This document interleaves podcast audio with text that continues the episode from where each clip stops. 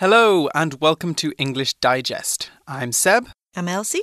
And today we're doing a slightly different uh, writing assignment. We haven't done this one in a little while. We're doing a letter writing assignment. Okay, so do you know what today's topic is, Elsie? 今天的 letter writing 简函写作，我们要写的是 saying thank you to firefighters，也就是跟消防人员表达感谢。 Hmm. So why would we want to say thank you to firefighters? Because they are brave and because they might encounter danger at work. Hmm. Yes, they definitely sacrifice or give up a lot Right. to help us. Firefighting is a very uh, difficult job. Right, because it's it's a job that asks you to do a lot of work. You know, you can often have to um, you often have to work very very long shifts, sometimes for twenty four hours without stopping, and you do a lot of very dangerous jobs. Right. Mm-hmm. And today, um, letter writing for today is also about a Taiwanese TV drama called Right. 火神的眼泪. Right, You that watched is- this show? I haven't seen. I I checked it out when we were preparing this lesson. Uh-huh. So it's it's a drama about firefighters. Yes, and I think we'll talk about that more later. Oh, okay, fascinating. Yeah, I'm very curious to know more about this. Uh, okay, so the goal of today's assignment is to write a thank you letter to workers at a fire department. Now that you might have written a now you might have written a thank you letter before, perhaps to a friend or family member. When might we write thank you letters, Elsie? When might we write thank you letters? After we receive gifts or help, we might write thank you letters. Or after graduation, 毕业之后, we might write thank you letters to our teachers or classmates. 我们可以写一些感谢信给老师或是同学。那今天的简函写作提示是什么呢？台剧《火神的眼泪》讲述了消防员的辛劳和不为人知的一面。请你写一封一百二十字以上的信函给这些辛苦的消防队员。请注意哦，必须以 Jake 或 Amy 在信末署名，不能够用自己真实的名字，不管是中文或英文都是。那《火神的眼泪》这一出，我刚刚有问 Seb 有没有看过，对不对、i have watched some of these uh the episodes. The show is about the daily lives of a group of firefighters and about the difficulties they encounter at work. I really liked it. Mm, okay, I should definitely check it out because I know that, as as we were saying, being a firefighter is a very difficult job. Some people even say that firefighters are everyday heroes. An everyday hero is basically the kind of hero that we encounter in our everyday lives. So they, you know, they give up a lot, they make a lot of sacrifices to do very dangerous things for other people. So um, yeah, it's a, it's a great um, it's a great thing to to write a thank you letter for because these people have very long, tiring jobs. They might not always feel great in that job, so it's good to give them some encouragement. So today we're not writing a thank you letter for someone who did us a favor personally. We're writing one for a public servant. A public servant, that's someone who works for the government or offers a service that is for everyone in the community. So, policemen, doctors, judges, politicians, the Coast Guard, and of course, firefighters are all public servants, even if they are paid for their work. Why might we want to send a thank you letter to a firefighter then? Because they face serious risks on the job and they might need to sacrifice themselves to rescue people from fire, like you said. Hmm, exactly. Okay, so by now I think we're starting to understand that being firefight a firefighter is a very diverse job. You have to do a lot of different things, and it's also very demanding. So there are a lot of different ways we could approach writing this letter. For example, you could go about writing it the way that we have done previous assignments, by writing about a personal experience where a fi- firefighter helped you and thanking that firefighter for that assistance. Or we could write a general thank you to a whole fire department. Both are very valid approaches, and I think that brings us to the next section of today's episode developing an approach. Okay, so we've already said today T- today's assignment is a letter writing assignment. So we need to have a clear picture of how we structure and write a good letter. That's what we're going to be talking about in this section. What should we think about first, Elsie? 首先呢，我们要注意的是啊，简函写作应该注意的格式重点，包括日期、称谓、结尾结尾语和署名等等的。Mm hmm, good point. Technology may change, but we are still frequently we still frequently use the traditional structure for writing letters. There are four very important pieces that make up a traditional letter, which Elsie just touched on. The first is the date. Now, in a traditional letter, we write the date at the top right-hand side of the page. So it's the first thing that the, the reader sees. The date, remember, is the date that you wrote the letter, and we're going to be writing it in a US format. So it should be month, day, and year, not year, month, day, like people often do in Taiwan. 对，没错，我们这个日期的格式呢，必须要是月。日，然后再写年，要特别注意哦。再来第二个，这个月的简函写作呢是写给消防人员的，所以信件的格式是比较正式的，不是像是写给我们的朋友。那常见的写法如下。 A 日期写在称谓上方空一行的右上角，或是至左对齐信件。Next, we need our greeting. 没错，我们需要 greeting，要给称谓。那称谓呢，可以用 dear 加上消防员，或是 dear 消防队也可以。This is an important thing to think about too.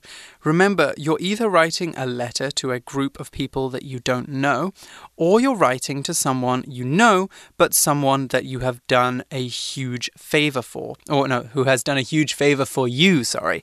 Therefore, we shouldn't, we shouldn't be using casual greetings like hi, hey, and what's up. Save those for emails to friends. For our thank you letter, we're going to want to use a formal greeting. So we might say, Dear, and then their name, or Dear, name of the department. So, for example, Dear New Taipei City Fire Bureau. Another acceptable and quite formal approach is to write to, as in to the New Taipei City Fire Bureau. 再来呢，我们要看到结尾语的部分喽。结尾语啊，一般用 best or best wishes。 Sincerely yours, yours sincerely，或者是 Truly yours, yours truly 都可以。那写在信件结尾下方空一行的右下角，或是至左对齐信件。Exactly.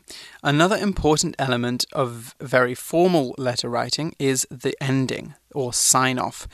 You want to be respectful and formal, but don't go over the top. Don't be too formal or too emotional. Some of the endings that you mentioned, Elsie, are very appropriate. Yours sincerely or sincerely yours are both for formal, respectful endings. And I think that as a thank you letter, we can also consider something like thank you, many thanks, or respectfully. However, try to avoid sign offs that are too intimate or friendly. For example, your friend, lots of love, hugs and kisses. These aren't appropriate for the serious kind of letter that we're writing. 所以要记得哦，我们要写的对象是消防员或消防队，所以在结尾的地方，我们要选的是比较 诚恳、比较正式的信件结尾。好，再来书名的时候啊，可以是姓氏跟名字都写，也可以只写名字。至于结尾语的下方对齐结尾语。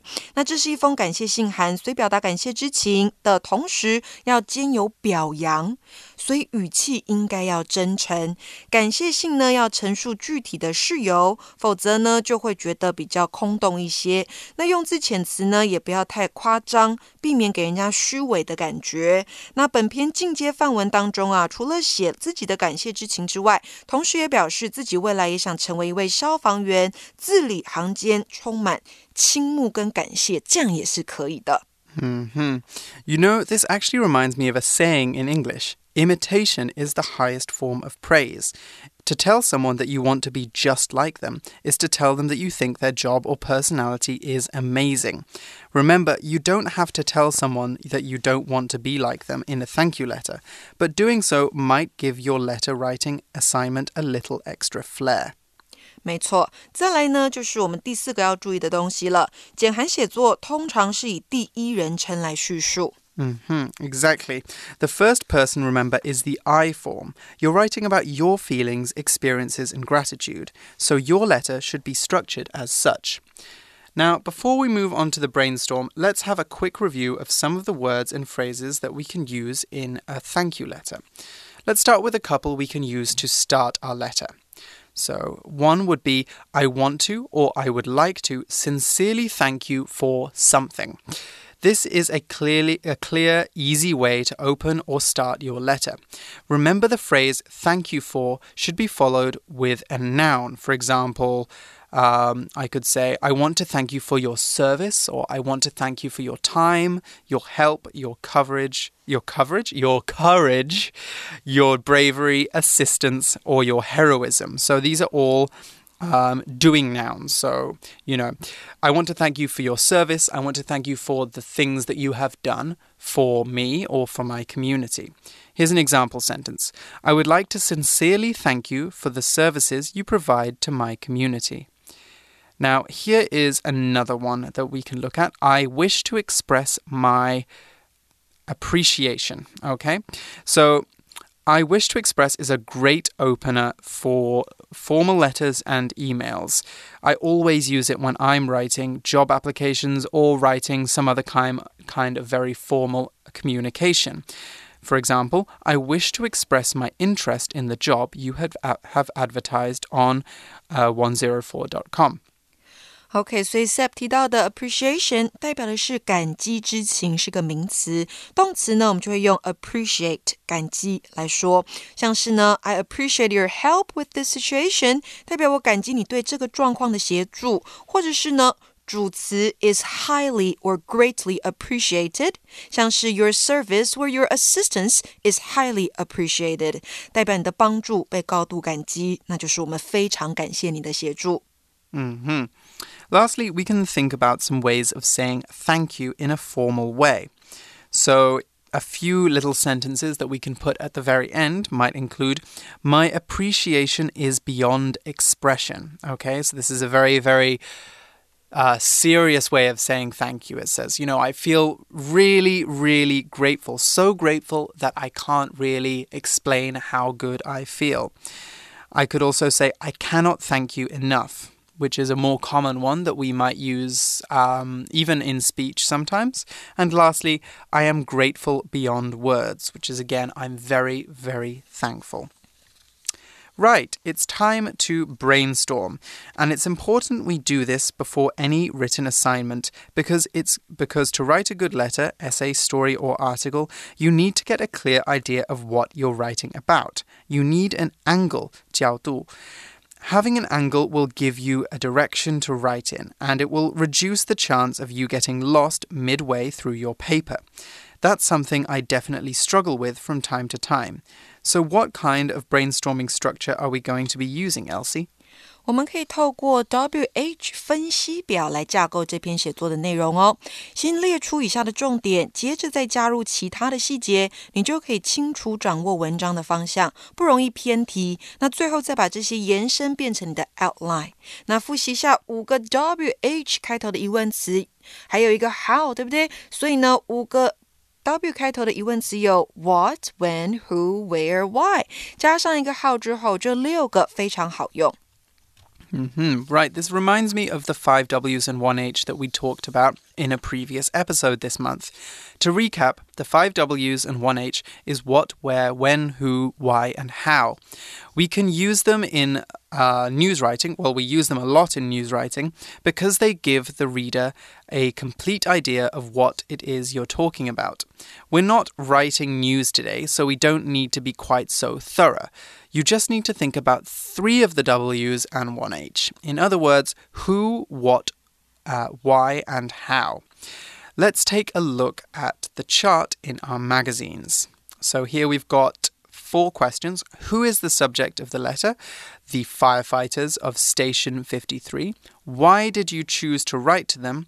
Um, because apparently the person had a tour of the fire station last weekend. What did you discover during the tour? That they had so much to, um, so much more than just put out uh, fire. They did a lot of different tasks. And how did you feel after the tour? I feel safe because I know what firefighters will take care I know that firefighters will take care of problems. Okay.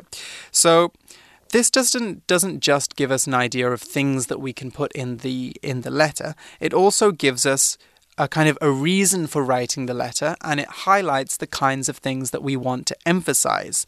So we know why this person is grateful because they feel safe and because they went on a tour. And they know what things that they are interested. They're interested in the different jobs that firefighters do. So this really gives us a good guide for how we can write our letter.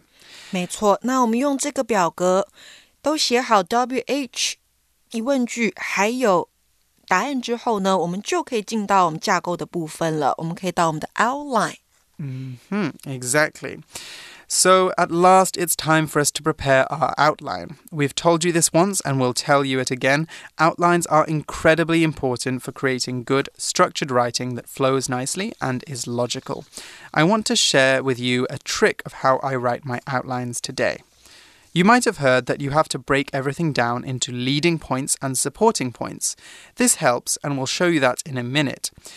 But my process of how I go about writing is a little bit different. Instead of going through everything point by point, I go about writing my I just jot down my main ideas. So for example, thanks for your help, firefighting has changed my life.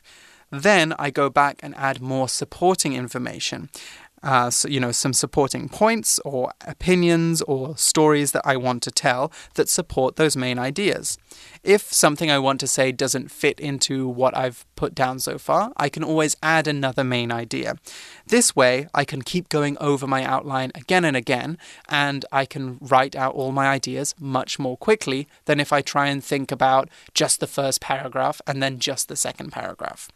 So let's move on now and take a look at today's outline. What's our topic sentence for this paragraph? Our topic sentence is I was glad to meet you at a tour of the fire station. Okay, I really like this one because it doesn't just give us uh, some background information, it helps the reader of the letter, the firefighters, understand who it is that is writing to them. They might not remember everybody who came to the fire station, and so now they they know who the, who's talking to them. Okay, our supporting points for the topic sentence are It was interesting to learn about the things firefighters do. I thought your job was all about fires, but it's not. I am glad uh, you're here to take care of problems like chemical spills, and I feel safe knowing that you will rescue me if there is an emergency. Okay, so in that paragraph, we've got a what, uh, we've got a when and we've got a how. So this is all very, very clear. It's very well rounded. 没错，点出他们相见的地点之后，还有时间之后，就他就跟这个消防员说，其实以前不知道，原来他们的工作有这么多项。那最后呢，他也 跟这个消防人员说，他感觉到非常的安全，因为他知道消防人员会拯救他。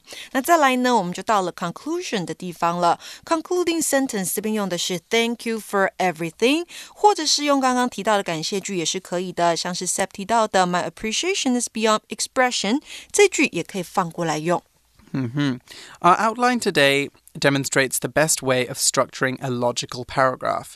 For almost all writing styles, a good paragraph should have three elements a topic sentence, a sentence that lays out what we want to say, and then some details or secondary information that supports our topic sentence. Then, lastly, we need a concluding sentence, which can either sum up what we want to say, offer some opinion, or tell people what they should do. Okay, let's take a break here and then we will read through some of our samples.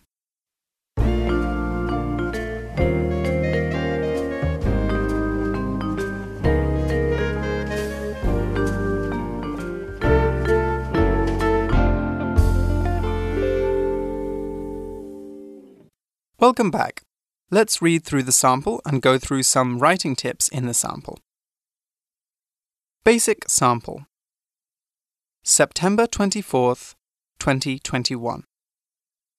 Dear firefighters of Station 53, I was glad to meet many of you at this past weekend's tour of the fire station.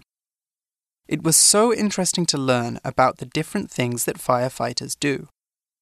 I thought your job was all about fires, but you do so much more. I think dealing with chemical spills must be quite scary, since they can cause severe injuries. I'm glad you're here to take care of these problems, so I don't have to worry about them.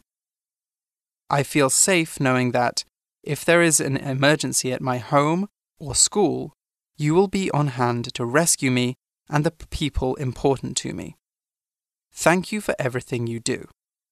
Yours truly, Jake. Okay, I really like the first two sentences of this sample. Want to know why? They Why? give it a Hmm. personal, respectful tone.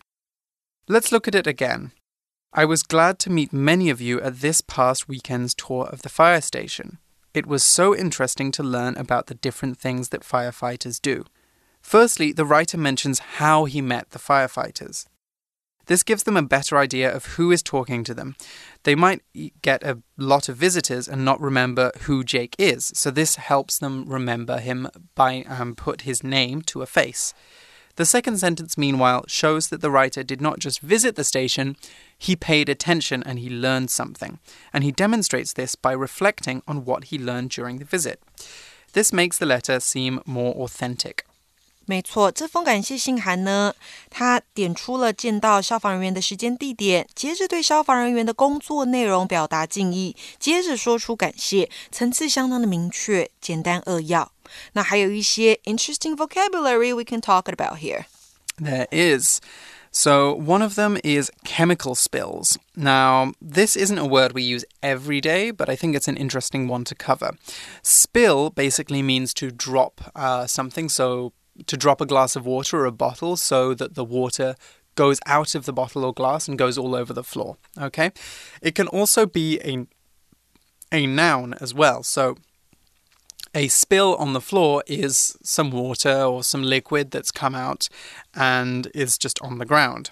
So a chemical is 化学, uh, um, so a chemical spill is basically when chemicals, whether they're in a factory or you know some other place have gotten out of where they're supposed to be and are in nature or have just eh, gotten out. So basically, a chemical spill is a very bad thing for the environment and it can be very dangerous for the people that come into contact with it. You clear up a chemical spill. So you just like you clear up a regular spill. However, it's a very complicated job to do and one that firefighters are responsible for. We also saw the word severe, and this means serious or very bad. So, for example, I caught a severe case of the flu last week and had to go to hospital. We can talk about severe injuries, and these are injuries that send you to hospital or threaten your life. OK，我们刚刚说到的 chemical spills 代表就是化学品的泄漏，那还有就是 severe injuries。 文章提到的严重伤害，还有一个很重要的用法是 be on hand，代表在跟前，在旁边。所以呢，我们的文章说到啊，You will be on hand to rescue me，你们会在旁边随时救我。OK，now、let's go to our second sample。 Advanced sample September 24th, 2021. Dear firefighters at Hualien County Fire Department, I want to sincerely thank you for the services you render to the people of this county every day as first responders. You constantly put your lives on the line to ensure that we are safe from danger, and your work is commendable. I was particularly moved by your fearlessness in the face of peril when I watched a fire squad battle a building fire in my neighborhood. The firefighters put themselves in harm's way without hesitation to rescue the residents and contain the blaze. Thanks to their efforts, no lives were lost to the fire. It was when I witnessed their heroism that I decided I also wanted to pursue being a firefighter one day.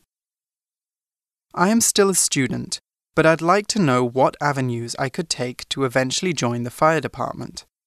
I'm an athletic person, so I'm not afraid of the tough training, and I hope that by understanding the behavior of fire, I can learn to fear it less. If possible, I'd like to shadow some of your firefighters to see what a typical day on the job is like for them. I think this would be a fantastic opportunity for me to learn what goes into this career. I hope you'll be able to assist me with this. Once again, I want to thank you for your service and your courage. Sincerely, Amy. Sample 2 is more formal in tone. We learn that the writer is a student, but this kind of structure is one that you might find a politician or another person, important person, using to express their thanks. In our first two sentences, for example, we see frequent use of formal vocabulary that we rarely use in casual speech. For example, I want to sincerely thank you for the services you render to the people of this county every day as first responders. Sincerely means honestly, truly, really do, or seriously. So it means that I, I really want to thank you for your services. We also saw the word render there, which means to offer or provide something. So you render a service, you you do some work for somebody, you make yourself available to them. And lastly, we saw first responders, which are the people who respond to an emergency, the first people who have to be on the scene when someone is hurt, when there's an accident, or when something dangerous is happening. What is interesting about the advanced sample is the writer doesn't simply say thank you, she also makes a request to shadow, that means to follow and learn from, a firefighter and learn more about the profession.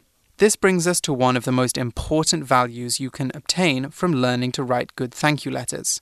Thanking or praising someone in an attentive way is a great way to lead into a request, such as one for an internship. My guess is the writer will almost certainly get to shadow one of the firefighters for the summer. OK，所以呢，这边有一个特别地方，就是我们的作者还去问了 firefighters 的薪水是什么，因为他想要做这个职业。那刚提到的 render 代表给予、提供，first responder 也就是现场的急救人员，还有像是 commendable 这样的形容词也是非常重要的，它是值得赞扬的、值得推崇的。那 in the face of something，那就是面对某件事情，我们可以用这样的片语来带出。嗯哼。All right, that seems to be all of the time we have for today's episode. So we'll wrap up now and hopefully see you again next month for more interesting writing activities. For English Digest, I'm Seb. I'm Elsie. And we'll see you again soon. Bye-bye. Bye.